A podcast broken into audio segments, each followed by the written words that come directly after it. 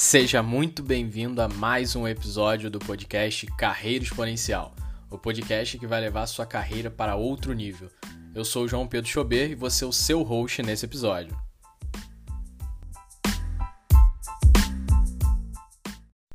Olá, querido ouvinte, seja muito bem-vindo a mais um episódio aqui do nosso podcast. Hoje eu vou falar sobre um tema que é obrigatório para quem é líder e também é muito importante para quem é liderado, almeja ser um líder e até mesmo não sendo um líder, mas para reconhecer ali o ambiente em que trabalha. Tá, hoje a gente vai falar sobre segurança psicológica. Isso é super importante para você atingir aí resultados e times de alta performance. Beleza? Então, segurança psicológica é um conceito fundamental. E quando a gente fala de segurança psicológica, a gente pode olhar simplesmente literal ali e entender mais ou menos o que significa, tá? Mas quando a gente fala de segurança psicológica, a gente não está falando só sobre confiança, a gente não está falando só sobre ser um ambiente confortável, sobre é, até mesmo baixar padrões ali para que as pessoas possam se adequar ou algum tipo de benefício. Não, nada disso. A gente está falando realmente de uma base para que o time possa atingir a alta performance. Então a gente está falando de um conceito extremamente importante para que os times alcancem alta performance, principalmente em tempos de incerteza. A gente vive num momento de grande incerteza, né? Desde de março, mais ou menos, abril de 2020, na pandemia. É, e também para quem trabalha em startups, por exemplo, empresas de tecnologia que pelo, pelo conceito aí fundamental de uma startup já é um modelo de negócio de extrema incerteza, então fica mais importante ainda, tá? E imagine o seguinte, antes da gente conceituar aqui quatro pilares da segurança psicológica, é, vamos traçar aí um gráfico né, no imaginário, onde a gente tem no eixo vertical, tá, no eixo Y, segurança psicológica, e no eixo horizontal, no eixo X, a gente tem nível de responsabilidade.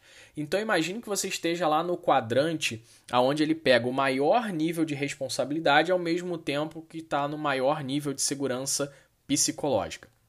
Esse quadrante a gente chama de zona de aprendizagem, ou seja, eu estou no maior nível de responsabilidade, estou no maior nível de segurança psicológica, então eu aprendo, estou no meu flow ali, eu consigo aprender, me desenvolver e etc.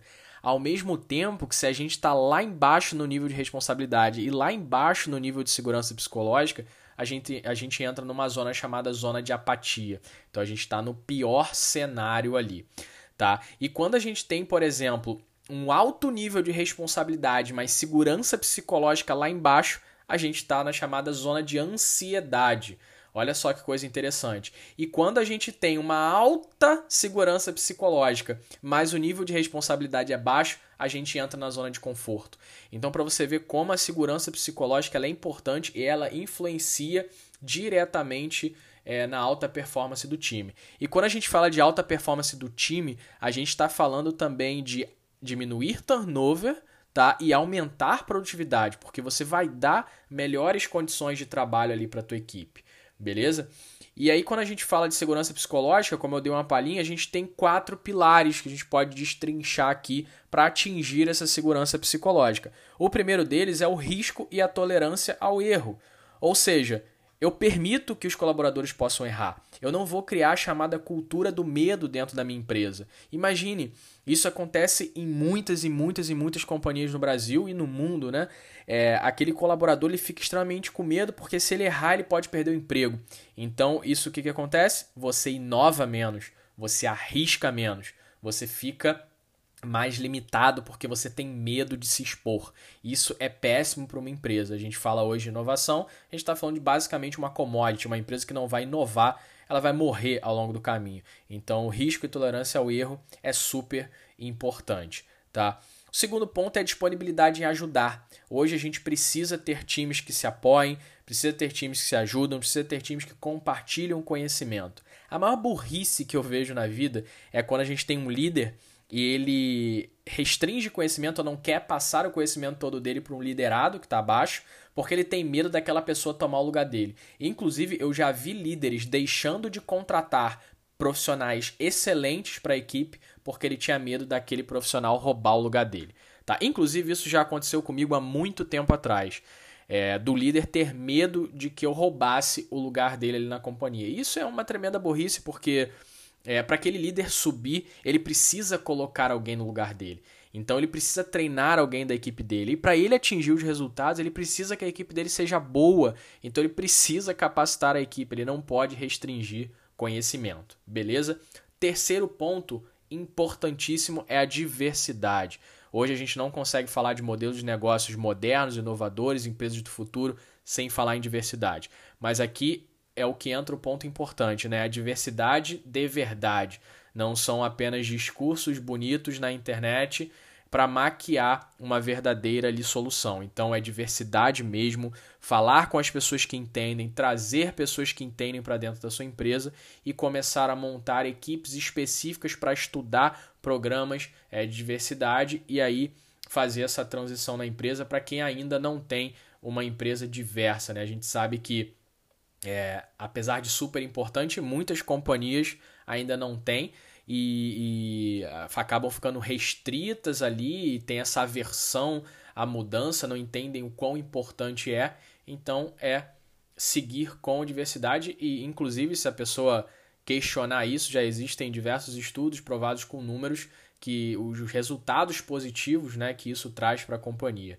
Tá? E por último, para a gente fechar aqui, eu trago o ponto sobre conversas sinceras. Isso é super interessante. Quando a gente fala de conversas sinceras, é, a gente fala de feedback, né? Que é sempre um tabu.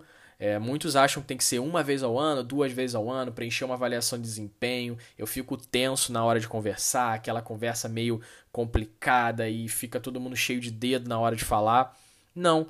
É, criar o hábito de conversas sinceras. Deu algum problema? Fale abertamente ali com o time, se comuniquem, resolvam um problema na hora, deem feedbacks constantes, conversas constantes e sinceras, sem maquiar. Tá, o que acontece muitas vezes, inclusive voltando ao ponto inicial, as pessoas erram, só que como elas têm medo de serem prejudicadas por aquele erro, o que, que elas fazem? Mentem, é, falam que não fez, eximem da responsabilidade, acusam a outra pessoa. E isso gera uma série de problemas internos. Então, conversas sinceras são muito importantes. Inclusive, eu costumo falar que o, a demissão, né, ela nunca deveria ser uma surpresa. Por exemplo, você chamar o colaborador ali e, e, e demitir, não deveria ser uma surpresa para ele. Óbvio, salvo exceção, que aconteceu alguma coisa de uma hora para outra a empresa realmente precisa cortar custos, vamos colocar assim, ou então uma pandemia, ou então a empresa vai acabar, faliu, enfim. É, tirando essas exceções, né, esses fatos são mais, é, é, são mais difíceis de acontecer, é, a demissão não deveria ser uma surpresa. O colaborador já deveria saber que aquilo vai acontecer, porque os feedbacks deveriam ter sido constantes.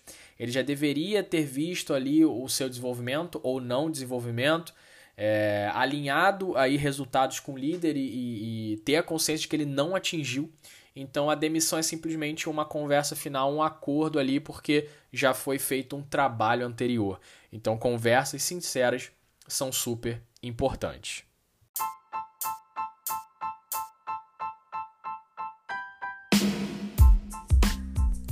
Esse foi mais um episódio do podcast Carreira Exponencial. Se você gostou do episódio, tira um print aí da sua tela bota no Instagram me marcando, arroba João Chobê. Vai ser um prazer compartilhar. Eu compartilho todo mundo que me marca e também vai ser um prazer ouvir seu feedback. Beleza? Até a próxima.